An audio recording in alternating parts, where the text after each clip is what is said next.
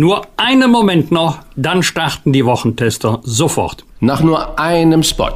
Wir bedanken uns bei unserem Werbepartner meinauto.de für die freundliche Unterstützung. Ein neues Auto zu finden ist gar nicht so einfach und vor allem zeitaufwendig, denn in der Regel klickt man sich von Portal zu Portal oder fährt von Händler zu Händler. Die Experten von meinauto.de machen es Ihnen leicht, denn im größten deutschen Online-Shop für Neuwagen finden Sie Ihr Traumauto digital und wählen bequem zwischen Kauf, Finanzierung oder Leasing. Bei meinauto.de finden Sie 47 Marken und mehr als 400 Modelle. Sie erhalten eine markenunabhängige Beratung mit einem persönlichen Ansprechpartner vor, während und nach der Bestellung. Und auf Wunsch bekommen Sie Ihr neues Auto bequem vor die Haustür geliefert. Alle Marken und Modelle, die neuesten E-Autos samt Versicherung, Wartungspaket und kostenfreier Zulassung und das mit Bestpreisgarantie. Dank der günstigen Preise können auch Sie sich Ihren Wunsch vom echten Traumauto erfüllen. Überzeugen Sie sich selbst auf meinauto.de slash Bosbach und Rach. Autokauf ist Vertrauenssache. Deshalb ist meinauto.de Ihr zentraler Ansprechpartner von der Bestellung über die Auslieferung des Neuwagens bis zur Rückgabe im Fall von Leasing. Alle Infos finden Sie in unseren Show Notes und auf der Internetseite meinauto.de slash Bosbach und Rach. Was war? Was wird? Bosbach und Rach. Die Wochentester. Das Interview. Powered bei Redaktionsnetzwerk Deutschland und Kölner Stadtanzeiger. Und hier sind die Wochentester. Wolfgang Bosbach und Christian Rach. Hallo und herzlich willkommen. Hier spricht Uli Jörges, diesmal aus Mallorca in Vertretung von Wolfgang Bosbach. Hallo auch von Christian Rach aus Hamburg und danke lieber Uli, dass du da den Wolfgang Bosbach heute vertrittst. Sie hören eine Interviewfolge der Wochentester mit dem Philosophen und Autoren Julian Nieder-Rümelin. Er war früher Kulturstaatsminister. Lässt Deutschland die Ukraine im Stich? Ein Gespräch über die Grenzen deutscher Hilfe im Krieg in dieser Folge. Wir bedanken uns bei unserem Werbepartner Novafon für die freundliche Unterstützung. Viele von Ihnen kennen das. Die Getränkekiste unglücklich angehoben, nachts abgeknickt auf dem Kissen gelegen, mit den Zähnen geknirscht oder zu lange vorm Bildschirm gesessen. Und schon machen sich unangenehme Schmerzen breit. In solchen Fällen, aber auch bei Krankheitssymptomen wie Muskel- und Gelenkerkrankungen kann Novafon mittels lokaler Vibrationstherapie sanft und tiefenwirksam Schmerzen lindern und Verspannung lösen. Novafon ist ein geprüftes Medizinprodukt, made in Germany dessen Wirksamkeit klinisch bewiesen ist. Die Anwendung ist einfach, denn Sie benötigen lediglich eine freie Hand und eine bequeme Sitzposition, um effektiv und ganz ohne Medikamente Schmerzen wegzumassieren. Eine App kann Sie dabei unterstützen. Novafon ist offizieller Regenerationspartner der deutschen Leichtathletik-Nationalmannschaft. Testen Sie diese bewährte Methode zur Schmerzlinderung und zum Lösen von Verspannungen unter novafon.de geschrieben Nordpol Otto Viktor Anton Friedrich Otto Nordpol.de. Mit dem Gutscheincode BOSBACHRACH15, alles zusammengeschrieben, erhalten Sie 15% Rabatt bei einem Mindestbestellwert von 49 Euro. Das Angebot gilt bis zum 30.06.2022. Hier noch einmal der Gutscheincode. Bosbach Rach in einem Wort geschrieben, 15 direkt dran. Bosbach Rach 15. Groß und zusammengeschrieben. Alle Infos zu Novafone und den entsprechenden Link zu unserem Bosbach und Rach Angebot finden Sie selbstverständlich auch in unseren Show Notes. Heute zu Gast bei den Wochentestern Julian Niederrümelin. Der Philosoph und Autor spricht mit den Wochentestern über die Grenzen und Möglichkeiten deutscher Hilfe für die Ukraine. Keine weiteren Lieferungen von schweren Waffen an die Ukraine haben 28 Prominente in dieser Woche in einem offenen Brief an Bundeskanzler Olaf Scholz gefordert und vor dem Risiko eines dritten Weltkriegs gewarnt. Initiatorin des Briefes war Alice Schwarzer und unterschrieben haben unter anderem Martin Walzer, Ranga Yogeshwar, Reinhard May, Lars Eidinger und Juli C.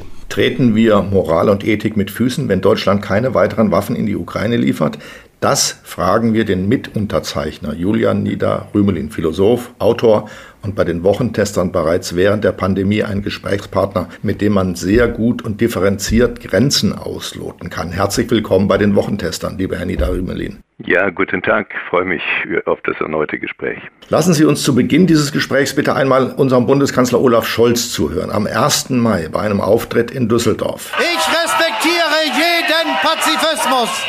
Ich respektiere jede Haltung. Aber es muss einem Bürger der Ukraine zynisch vorkommen, wenn ihm gesagt wird, er solle sich gegen die putinsche Aggression ohne Waffen verteidigen.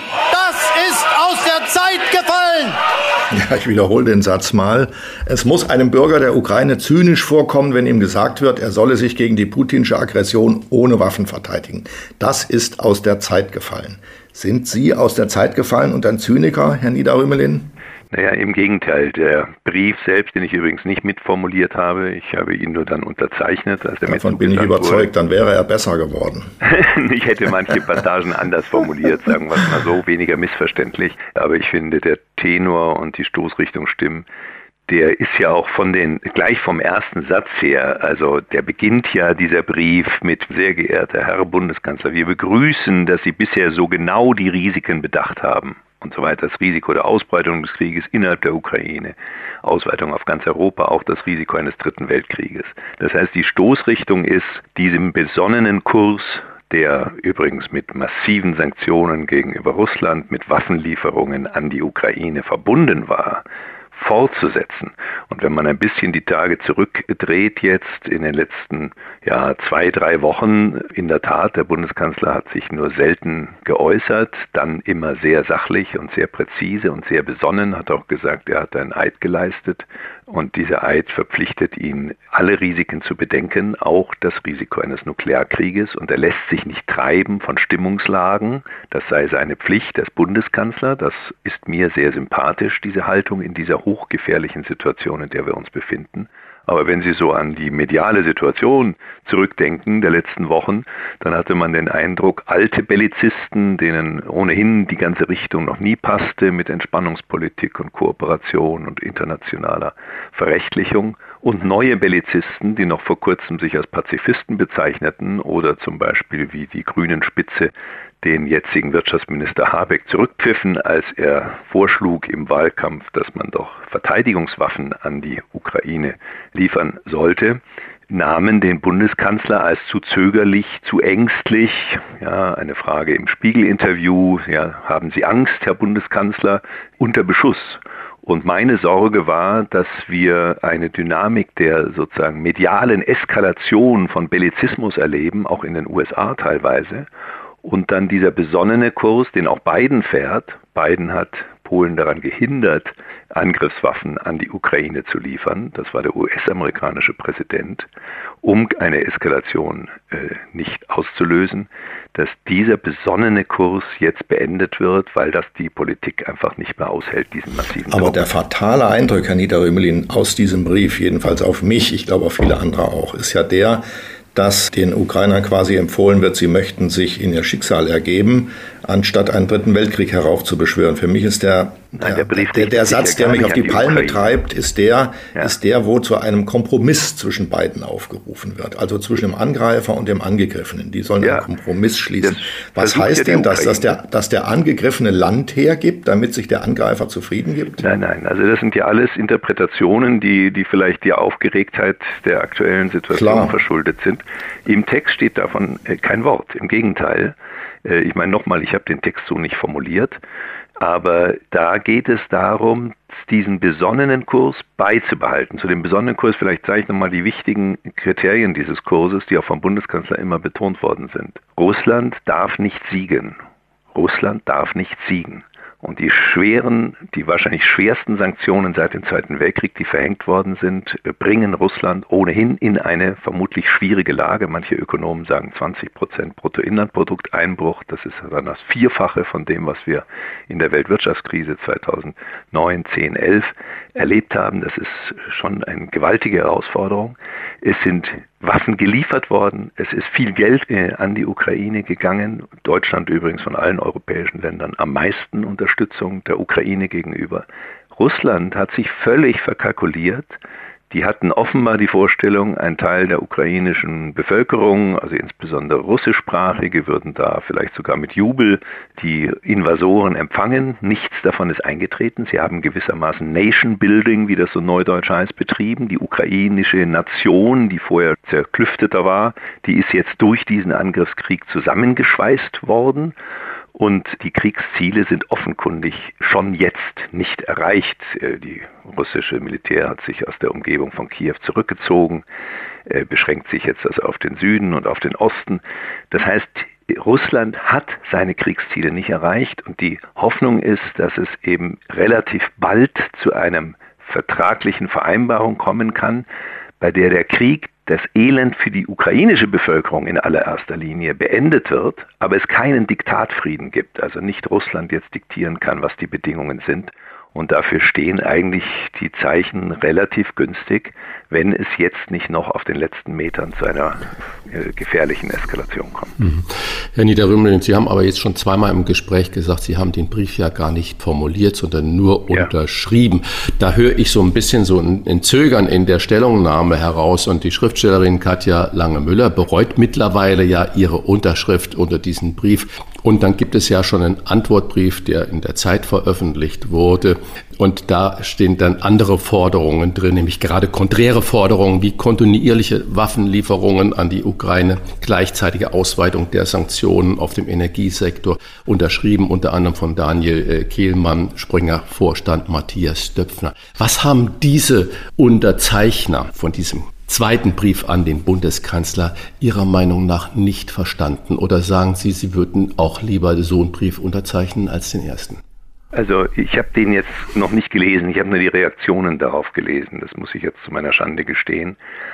Sagen wir mal so, die mediale Lage hat sich seit Freitag letzter Woche durch den großen Artikel von Jürgen Habermas in der Süddeutschen Zeitung, der sehr abwägend, sehr vorsichtig, ganz auch in dem Sinne, wie ich jetzt gerade argumentiert habe, sich da positioniert.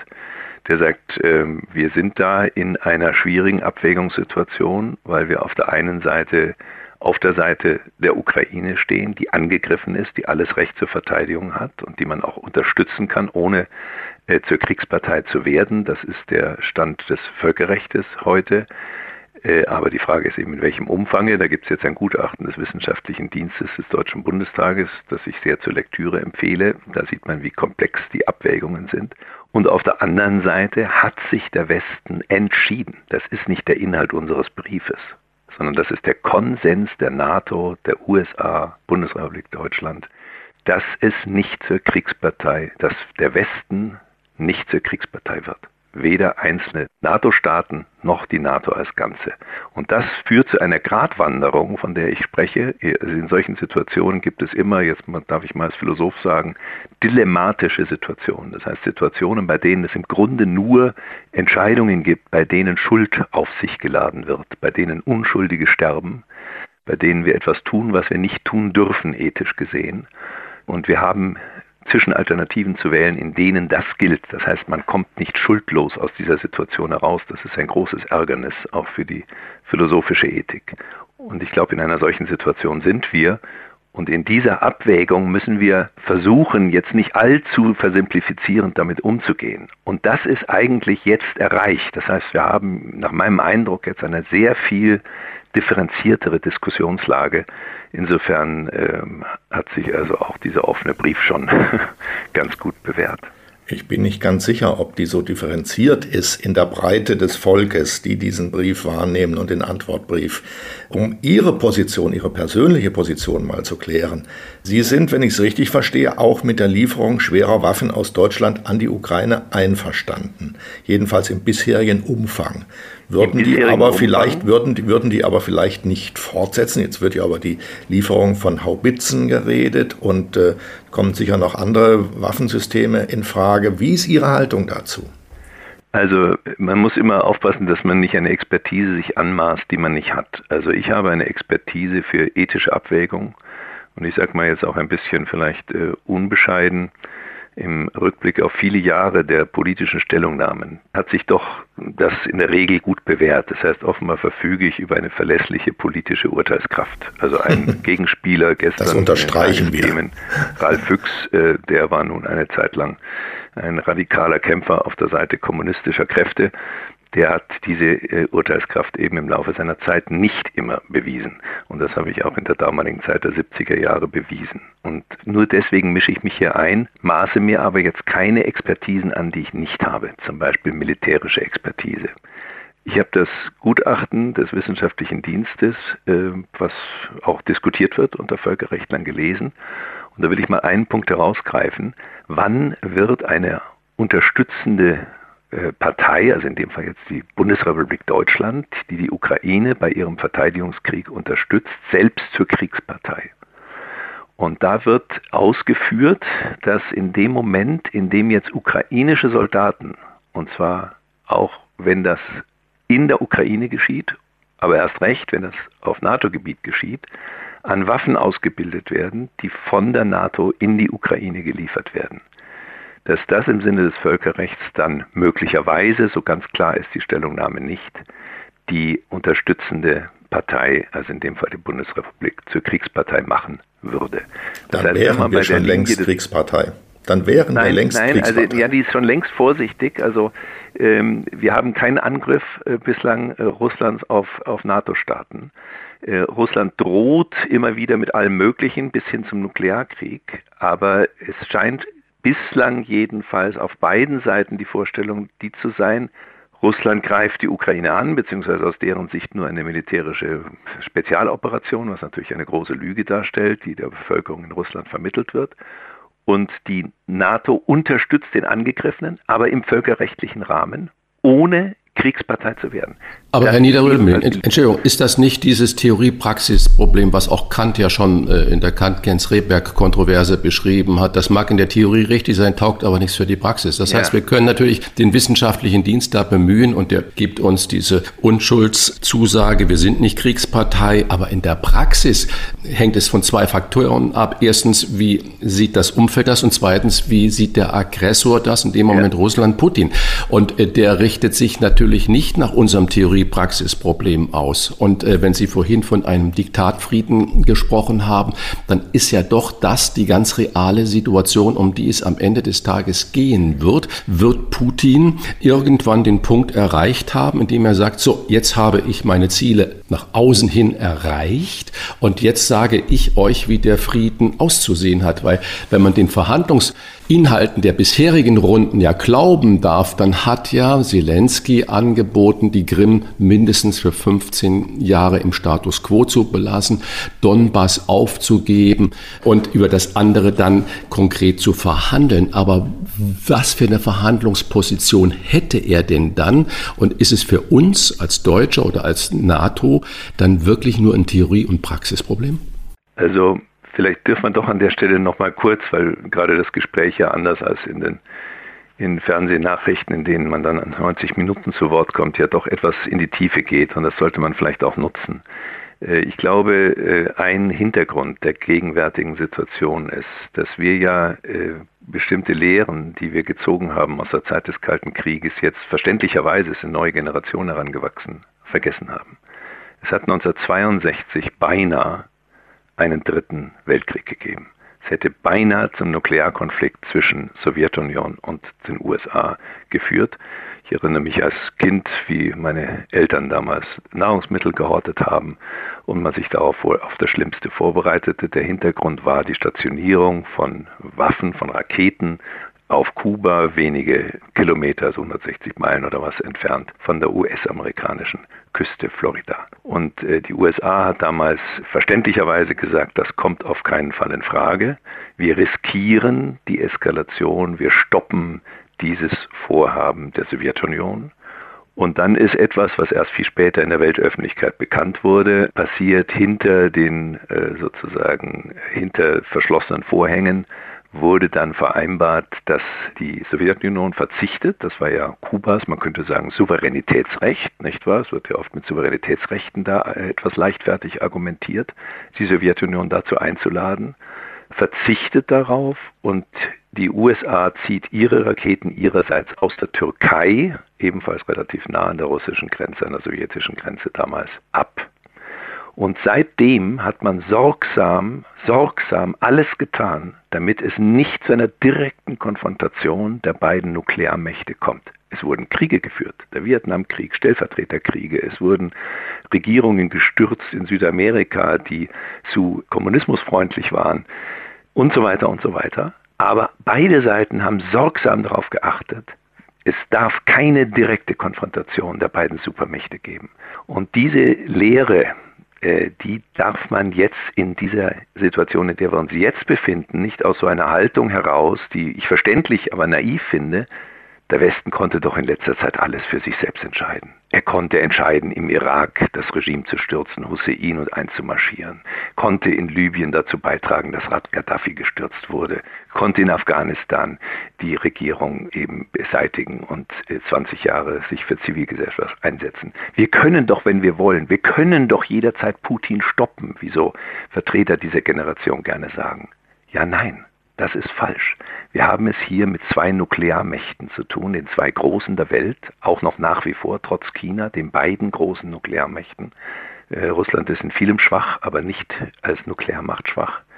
Und da muss man behutsam darauf achten, dass dieser Krieg so endet, dass die Ukraine keinen Diktatfrieden erfährt, aber es auch keine Eskalation gibt wie zum Ersten Weltkrieg, ungewollte Eskalation, die dann Schreckliches noch viel schrecklicheres Leid vielleicht ja. für die ganze Welt. Wenn, wenn Sie allerdings, wie in diesem Gespräch jetzt mit uns sagen, ähm, Sie sind kein Militärfachmann und deshalb wollen Sie sich auf diese Debatten auch nicht einlassen. Was sind schwere Waffen? Wie viele sollen davon geliefert werden? Von welchem Typus und so weiter, was ich, was ich verstehe. Aber im Prinzip kommen Sie doch an eine Antwort auf diese Frage nicht vorbei. Ist das, was jetzt passiert ist, wozu sich Deutschland bereit erklärt hat, Ihrer Meinung nach richtig? noch richtig oder ist das ein Weg, der noch weiter beschritten werden kann? Sie sagen, um das vielleicht mit einer anderen Frage ein bisschen voranzutreiben, Sie wollen mit diesem Brief einen dringenden Appell für weitere Verhandlungen an die Öffentlichkeit bringen. Das unterstellt aber doch indirekt, dass der Westen nicht verhandeln wolle und nur die Waffen sprechen lässt. Dabei ist es doch Putin, der bislang jedes Verhandlungsergebnis mit Füßen getreten hat und der nicht ernsthaft verhandeln will, bis er seine militärischen Ziele nicht erreicht hat. Da kann man doch praktisch nicht rauskommen aus diesem Dilemma. Man muss sich da positionieren und wie tut man's? Also die verhandeln. Die Ukraine und Russland verhandeln. Ja. Und ähm, ich habe ein bisschen in die Literatur gesehen. Diese Verhandlungen haben ja begonnen mit dem Angebot sogar unter Sicherheitsgarantien westlicher Staaten äh, einen Neutralitätsstatus äh, zu akzeptieren von Seiten der Ukraine. Ukrainisches Angebot, ja. Äh, so hatte das ja begonnen. Zur Überraschung ja. vieler. Und äh, ich hatte auch für ein paar Tage gehofft, äh, dass diese überraschende äh, Offenheit der Ukraine über Neutralitätsstatus unter bestimmten Bedingungen zu verhandeln, tatsächlich die Chance für einen Waffenstillstand und dann auch für eine Verhandlungslösung ergibt, die äh, dann auch eben nicht Diktatfrieden bedeuten, also eine, eine Unterjochung praktisch der Ukraine. Äh, so ist es nicht gekommen. Und auch da bin ich zurückhaltend zu beurteilen, warum das genau so ist. Es gibt Militärexperten, die sagen, beide Seiten haben in der jetzigen Situation noch kein Interesse, diesen Krieg zu beenden die Ukraine, weil sie eben so erfolgreich ist in der Verteidigung äh, und Russland, weil sie bislang nicht gesichtswahrend aus dieser Sache herauskommen kann. Und Sie haben ja jetzt gefragt, wie stellt man sich das? Und ich will auf die Frage eine äh, genaue Antwort geben, ja, äh, soweit ich das kann. Soll es weitere Schritte geben? Ja, es soll weitere Schritte geben und einer dieser Schritte ist gerade beschlossen worden, nämlich Erdölembargo. Schon vor vielen Wochen haben manche vermutet, dass das möglicherweise den, der das Embargo verhängt, mehr schädigen könnte als dem, dem das Embargo gilt. Aber ich halte das für richtig, die Sanktionen weiter zu verschärfen, soweit das irgend geht, ohne sich selbst massiv zu beschädigen und massive Arbeitslosigkeit und soziale Probleme heraufzubeschwören im Westen. Ich bin auch der Meinung, dass weitere Waffenlieferungen möglich sind. Das muss nur genau in diesem Stil, wie das bislang erfolgt ist. Das heißt also, wir werden nicht zur Kriegspartei, wir tragen nicht zur Eskalation bei, wir tun alles, dass die Wahrscheinlichkeit einer nuklearen Auseinandersetzung nicht steigt in diesem Sinne, das hat der Bundeskanzler sehr klar formuliert, immer wieder formuliert, in diesem Sinne kann man Schritt für Schritt abgestimmt mit den anderen westlichen Mächten vorangehen. Keine äh, Sonderaktionen, äh, die am Ende diese Einheit, die wir jetzt erstaunlicherweise sehr schnell wiederhergestellt haben. EU und NATO sind so einig wie nie seit Jahrzehnten. Mhm. Bis auf Ungarn und Bulgarien? Ja, da geht es jetzt um Erdöl. Nicht? Genau. Also das, aber selbst Ungarn hat ja dem Sanktionsregime, den Beschlüssen zugestimmt. Mhm. Wenn Sie das sagen, Verhandlungen, okay. Kein vernünftiger Mensch wird natürlich sagen, dass man den Krieg anders, außer totale Vernichtung oder über Verhandlungen lösen kann. Wenn aber unsere Außenministerin Annalena Baerbock sagt, über Putin sagt, auf seine Zusagen werden wir uns nie wieder verlassen können. Das bedeutet doch eigentlich, dass Verhandlungen zwecklos sind. Mit wem soll man denn verhandeln, wenn man in die Verhandlung hineingeht und sagt, egal was die uns erzählen, wir trauen der gesamten Sache nicht? Naja, am Ende kommen ja äh, in der Tat bei, der, bei Verhandlungen, wenn sie erfolgreich sind, Verträge und Garantien heraus. Sie haben völlig recht, das Misstrauen ist absolut berechtigt. Ich meine, diese ganze, wie soll man sagen, das Defilé von westlichen Staats- und Regierungschefs äh, im Kreml äh, am langen Tisch bei Putin, der offenbar schon längst äh, entschieden war, vielleicht noch eine letzte so seine Window of Opportunity Neudeutsch, also noch so ein Fenster offen halten wollte, wenn der Westen jetzt ein sehr attraktives Angebot macht, dann nicht einzumarschieren, aber ansonsten einzumarschieren. Das ist demütigend, auch im Rückblick betrachtet, absolut demütigend. Und das mit, dass man Putin als Person eigentlich überhaupt nicht, aber jedenfalls nach diesem Szenario auf keinen Fall vertrauen kann, liegt auf der Hand. Trotzdem auch jetzt mal wieder zurück. Ich meine, Nixon hat mit China Verhandlungen und Verträge geschlossen, hat Verhandlungen geführt und Verträge geschlossen. Mao war einer der übelsten, totalitärsten Diktatoren, den die Weltgeschichte hervorgebracht hat, neben Hitler und Stalin. Äh, wir haben aus der Vergangenheit, wir gehören jetzt, glaube ich, in dieser Runde alle nicht der jüngsten Generation an, die erst nach 1990 politisch sozialisiert wurde. Wir kennen doch noch eine Zeit, in der der Westen sich eingelassen hat auf Verhandlungen mit Regimen, die noch weit zynischer waren als das heutige Russland. Das heißt zu sagen, wir können in Zukunft auf keinen Fall irgendwann mit Russland wieder Verhandlungen führen. Russland kann nicht einbezogen werden in eine Nachkriegssicherheitsarchitektur, die wir dringend brauchen in Europa und der Welt.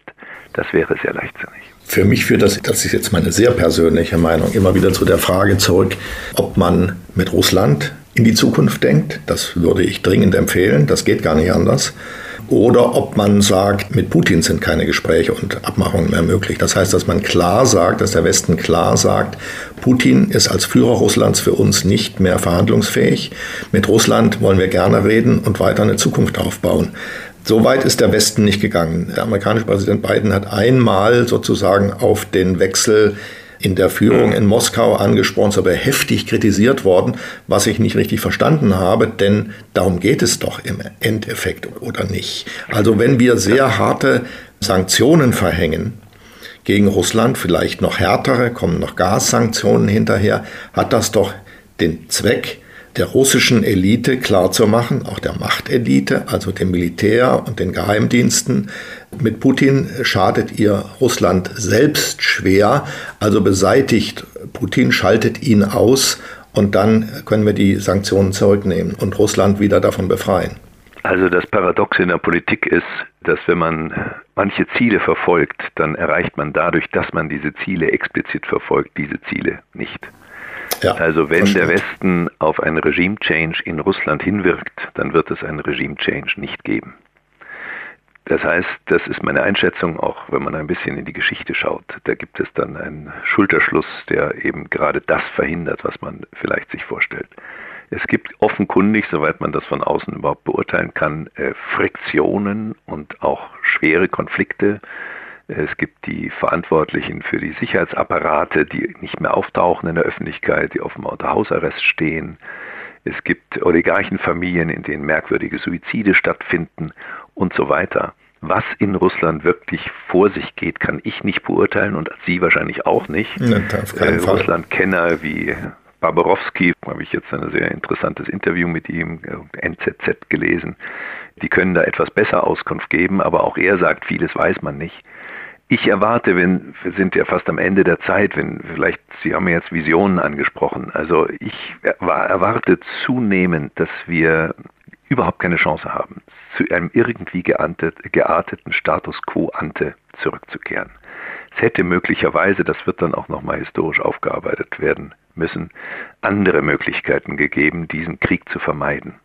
Und ob der Westen alles richtig gemacht hat, das muss auch gründlich aufgearbeitet werden. Aber für die Zukunft glaube ich, dass dieser Krieg sehr viel ändern wird. Und das heißt zum Beispiel, dass es eine Grenze geben wird zwischen Ost und West, wie wir sie hatten. Das heißt, die neutralen Staaten Schweden, Finnland werden vermutlich der NATO angehören, die Ukraine oder jedenfalls die Ukraine ohne Gebiete, da sage ich gleich noch einen Satz, wenn Sie erlauben, dazu ähm, wird vermutlich der NATO angehören. Es wird eine Nachkriegszeit geben, die von Feindseligkeiten geprägt ist, die hoffentlich nicht zum heißen Krieg eskaliert. Und wenn Russland äh, diese Sanktionen auf Dauer ertragen wird, äh, ertragen muss, weil der Westen sie nicht zurücknehmen wird, dann wird es vermutlich einen engen Schulterschluss China-Russland geben mit einem Wirtschaftsraum in Ost und vielleicht unter Einschluss Südasiens. Indien ist ja da merkwürdig ambivalent. Naja, und dann haben wir im Grunde wieder eine Ausgangssituation, wie wir sie über viele Jahre hatten, im Kalten Krieg. Und dann ist nur zu hoffen, dass es wieder eine Entspannungspolitik irgendwann gibt, die dann zu Kooperationen führt. Sie wollten noch einen Satz zu den Gebieten sagen, die dann. Ja, ich glaube, das wechseln. ist nicht so unlösbar, wie es erscheint. Ich meine, äh, Schottland äh, hat ein Referendum gehabt, und zwar mit Genehmigung der britischen Regierung, wenn man so will. Äh, wenn unter Aufsicht der Vereinten Nationen Referenten stattfinden, wie das im Saarland auch übrigens der Fall war nach dem Zweiten Weltkrieg. Saarland kam ja dann erst zehn Jahre später zu Deutschland. Mhm. Bis 63 gab es den da eine Abstimmung gibt unter Aufsicht der Vereinten Nationen, jetzt der auf der Krim oder in den beiden jetzt äh, autonomen Republiken, wie sie sich, glaube ich, selbst bezeichnen, da wird man sehen, wie die ausgehen. Vielleicht gehen sie nach diesem Krieg anders aus, als sich das Russland wünscht. Aber ich glaube, dieses Problem äh, sollte lösbar sein oder eben durch eine föderale Verfasstheit, wie das zum Beispiel mit Südtirol äh, geschehen ist, ähm, um die Konflikte dort zu minimieren. Das alles geht von der Annahme aus, dass der Konflikt einzuhegen und zu beenden ist, und zwar am Ende auch mit diplomatischen Mitteln. Ja. Ähm, in diesem offenen Brief, den Sie unterschrieben haben, wird vor einem dritten Weltkrieg gewarnt. Ja. Ähm, sind Sie sicher, dass Putin den nicht schon begonnen hat? Wissen Sie, dann können wir im Grunde fatalistisch die Hände in den Schoß legen. Äh, es gibt immer wieder diese Stimmen, die sagen, was redet ihr da vor der Gefahr eines dritten Weltkriegs? Wir stecken schon mittendrin. Also da bitte ich doch mal einen Blick in die Geschichtsbücher zu werfen. Ja, der österreichische Thronfolger 1914 wird von serbischen Nationalisten äh, getötet. Und natürlich äh, führt das zu einer Reaktion Österreichs, also Österreich-Ungarns damals gegen Serbien erst der leichtfertige Umgang, rasche Bündniszusagen innerhalb von wenigen Wochen oder Tagen sogar, eine, die zu einer dramatischen Eskalation des Konfliktes führen und schon Mitte 1914 äh, also dann einen Weltkrieg entfesseln. So fatalistisch und naiv dürfen wir nicht nochmal sein. Also kann die Lösung eigentlich nur sein, das, was Willy Brandt, den wir ja als Vater der Ostentspannungspolitik sehen, äh, schon gemacht hat. Der Beitrag des Bruttosozialproduktes am Verteidigungshaushalt war 3,5 Prozent. Das soll man sich heute mal vorstellen. Wäre das dann die Lösung, dass wir wirklich aufrüsten, um diese Aussage von Medvedev, äh, ehemaliger Präsident, Ministerpräsident von Russland, der gesagt hat, wir wollen einen Wirtschaftsraum von Lissabon bis Vladivostok unter russischer Führung haben, äh, um das zu verhindern? Also das passiert sowieso nicht. Die Ökonomie Russlands ist schwach. Äh, der Russland ist sowohl kulturell bei allem großen Reichtum der Geschichte, der Kulturgeschichte Russlands beeindruckend. Ja, Musik und äh, Schriftsteller und so weiter ist heute in einem, einer sehr schlechten Verfassung. Die Zivilgesellschaft existiert praktisch nicht. Also Russland ist nicht die attraktive Großmacht der Zukunft wie für viele etwa China, die eine ganz, eine, ganz andere Dynamik aufweist, auch wirtschaftliche Dynamik äh, aufweist. Also diese Gefahr sehe ich nicht, aber ich will diesen Punkt ansprechen, weil es ein bisschen auch ein Beleg ist für das, was ich vorher sagte. Es ist nicht so sehr, es ist auch der Gesamtumfang der militärischen Ausgaben in Deutschland ist nicht hoch, aber wenn Sie da mal in Statistiken schauen von SIPRI, wir sind etwas unter Frankreich, etwas unter England, aber nicht dramatisch drunter, sondern wir haben leichtfertigerweise, und das habe ich damals kritisiert, das ist auch nachprüfbar, umgestellt von Landesverteidigung auf internationale Interventionsstreitkräfte. Ich war selbst Mitglied der Bundesregierung, als dieser Prozess begann und gesagt, um Gottes Willen, also Deutschland muss sich darauf einstellen, in Zukunft internationale Interventionsstreitkräfte zur Verfügung zu halten und diese alten Panzer und die ganze Landesverteidigung, all das ist doch völlig obsolet. Ich habe das damals für grundfalsch gehalten. Ich habe damals öffentlich gesagt, das kann nicht sein, das gefährdet die Sicherheit Europas, wenn wir hier so tun, als ob auf alle Zeit der Frieden in Europa gesichert wäre. Und genau dieses ist eingetreten. Wir haben uns völlig verrannt, wir haben uns überall blutige Nasen geholt, in Afghanistan, äh, letztlich auch im Irak, in Libyen und anderswo. Fast überall sind diese Interventionen daneben gegangen. Und wir haben zur gleichen Zeit die Landesverteidigung vernachlässigt. Und das lässt sich auch parteipolitisch bitte nicht der SPD zuschreiben, haben Sie völlig recht. Unter Willy Brandt war der Militärhaushalt viel höher, sondern das ist in der Zeit der Regierungszeit Merkel erfolgt und durchgängig unter CDU und CSU Verteidigungsministern. Die Abschaffung der Wehrpflicht, auch das wäre vielleicht nochmal diskutierbar, ist erfolgt unter Guttenberg, also CSU-Verteidigungsminister. Also wir sollen uns da nicht in die Tasche lügen. Das war eine Entwicklung, die der Westen zum Teil so gewollt hat, also umstellen von Landesverteidigung auf Interventionsstreitkräfte und wir müssen wieder zurück zur Landesverteidigung. Und da muss man dann auch entsprechend Geld ausgeben. Mal ein Blick in die Glaskugel, um dann zum Schluss zu kommen. Ihre ganz persönliche Meinung, Herr Professor Niederrümelin, mit welchem Ende des Krieges rechnen Sie wirklich persönlich, nicht unter philosophischen? Was ist Ihr Gefühl, was ist Ihre Hoffnung? Also Prognose und Hoffnung sind leider zwei Paar Stiefel. Ähm, Prognosen sind schwierig, weil es sind Menschen, die da agieren. Das lässt sich wissenschaftlich nicht mit Wahrscheinlichkeiten belegen. Das ist sogar Teil meiner Philosophie. Wir handeln frei. Und deswegen kann es da keine wissenschaftliche Beurteilung geben, wie wahrscheinlich das ist, was jemand tut, jedenfalls in vielen Fällen. Aber meine Hoffnung wäre, äh, dass äh, Russland jetzt ja die Misserfolge, wenn man die vermuteten Ziele mal an, äh, vergleicht mit dem, was jetzt passiert ist, also die Entmilitarisierung der Ukraine, so wurde das auch formuliert, ist natürlich überhaupt nicht erfolgt. Die NATO ist geschlossener als je. Die EU ist geschlossener als je. Also im Grunde sind nicht nur die Ziele nicht erreicht, sondern es ist das Gegenteil von diesen Zielen zum Teil erreicht worden. Russland hat sich jetzt konzentriert auf den Osten und den Süden der Ukraine, hat also offensichtlich diese Ziele schon aufgegeben. Deswegen ist meine Hoffnung, dass wenn jetzt nicht noch unbedacht eine, es zu einer massiven Eskalation kommt, äh, mit vielleicht der Parole, man müsse jetzt also Russland als großen Player auf der Weltbühne bei dieser Gelegenheit äh, beseitigen und als Supermacht sozusagen so schwächen, dass die nie mehr als Nuklearmacht, äh, dass sie nie mehr eine Rolle spielen. Also solche Sprüche liest man leider. Äh, wenn man mal davon absieht, und ich hoffe, diese Stimmunglagen, die wären jetzt nicht dominant, dann ist schon zu erwarten, dass es zu einem äh, Frieden kommt, der die Interessen der Ukraine wahrt, der unter internationaler Kooperation zustande kommt. Auch das Minsker Abkommen ist unter internationaler Beteiligung, Deutschland zumal, zustande gekommen. Aber äh, ich würde die Vereinten Nationen sehr viel stärker mit einbeziehen oder hoffen, dass sie stärker mit einbeziehen bezogen werden, gerade was diese Gebiete angeht, von denen wir gesprochen haben.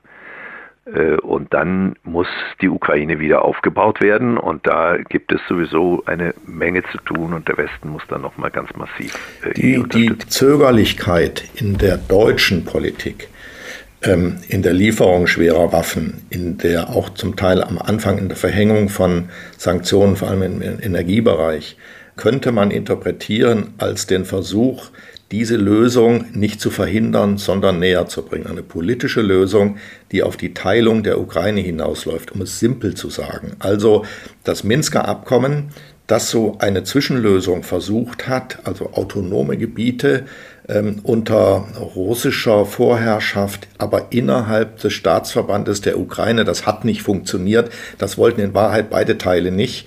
Und jetzt zieht man daraus die Konsequenz, wir müssen eben einen klaren Schnitt machen. Wir müssen zugeben, dass die Ostukraine, in der Russisch gesprochen wird, wo die Menschen zum großen Teil in Richtung Russland schauen, sich den eigenen Weg suchen und Russland einverleibt werden, um es klar zu sagen. Und es gibt eine, eine Landverbindung von Russland bis hin zur Krim. Die Krim bleibt weiter verloren für die Ukraine, während die Ukraine selbst neutralisiert wird und der Europäischen Union beitreten darf.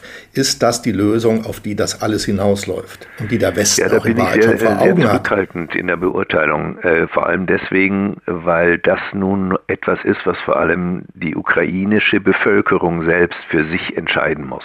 Äh, ich glaube, die internationale Gemeinschaft sollte dabei assistieren.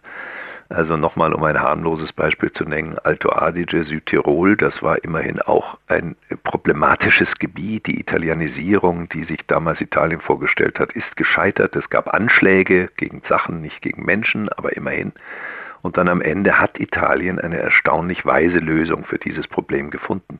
Das hätte nicht Deutschland hier vorschlagen können oder gar Österreich, dann wäre es auf keinen Fall etwas geworden, sondern das musste vor Ort sehr sensibel entschieden werden. Klar. Aber ich glaube eben mit internationaler Unterstützung, da denke ich jetzt weniger an Deutschland als in diesem Fall an die Vereinten Nationen, die mit solchen Prozessen viel Erfahrung haben. Das liegt mir so auf der Zunge, ich muss es sagen. Wenn ich dieses Gespräch, was wie immer mit Ihnen lieber Herr Niederrümelin, wertvoll ist und äh, das Denken anregt. Wenn ich dieses Gespräch Revue passieren lasse und mir Ihre zentralen Aussagen vor Augen führe, dann lerne ich daraus, dass es offensichtlich bei den Unterzeichnern dieses Briefes ganz unterschiedliche Interpretationen des Briefes gibt. Und Ihre Position lautet eigentlich, dass Sie mit dem, was der Bundeskanzler tut, mit seiner Linie im Prinzip einverstanden sind. Und Sie sagen ihm, machen Sie weiter so, denken Sie weiter sorgfältig nach, bevor Sie den nächsten Schritt machen.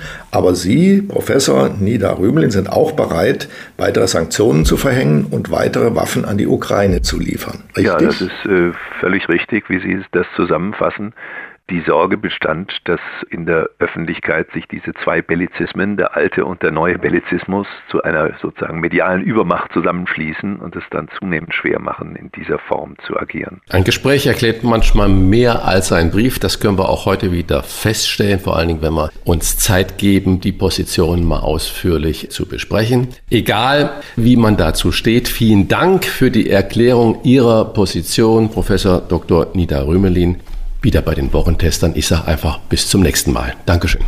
Vielen Dank. Danke Ihnen. Fragen und Anregungen für Bosbach und Rach? Kontakt at diewochentester.de unser heutiger Werbepartner ist die Süddeutsche Klassenlotterie SKL. Wir bedanken uns für die freundliche Unterstützung. Was verbinden Sie mit der SKL? Millionengewinne, staatliche Garantie oder Jörg Pilawa. Volltreffer. Doch wie die SKL funktioniert, das wissen die wenigsten. Und das wollen wir ändern. Die SKL ist eine Lotterie für ganz Deutschland. Jeden Tag können Sie bei der SKL mindestens eine Million Euro gewinnen und das staatlich garantiert. Das Besondere an einer Klassenlotterie ist, dass die Gewinne von Monat zu Monat steigen. Die Lotterie nimmt also immer mehr Fahrt auf und läuft über einen Zeitraum von sechs Monaten. Das Spielprinzip, entweder Sie setzen mutig alles auf ein Los und erhöhen so den möglichen Gewinn, oder Sie setzen auf mehrere Losanteile und erhöhen so Ihre Gewinnchancen. Mitspielen ist ganz einfach. Bestellen Sie Ihr Los im Internet unter skl.de slash gewinnen und warten Sie in Ruhe auf Ihr Glück. Start der nächsten Lotterie ist am 1. Juni 2022. Deshalb ist jetzt genau der richtige Zeitpunkt, um einzusteigen. Hier noch einmal die Internetadresse für Ihr persönliches SKL-Los.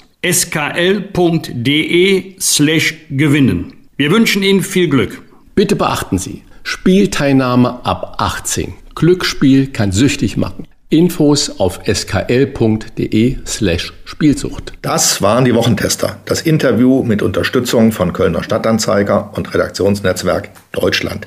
Wenn Sie Kritik Lob oder einfach nur eine Anregung für unseren Podcast haben, schreiben Sie uns bitte auf unserer Internet- und auf unserer Facebook-Seite. Fragen gerne per Mail an kontakt.diewochentester.de und wenn Sie uns auf einer der Podcast-Plattformen abonnieren und liken, freuen wir uns ganz besonders. Danke für Ihre Zeit und fürs Zuhören. Freitag 7 Uhr wieder die Wochentester einschalten. Was war? Was wird? Wolfgang Bosbach und Christian Rach sind die Wochentester.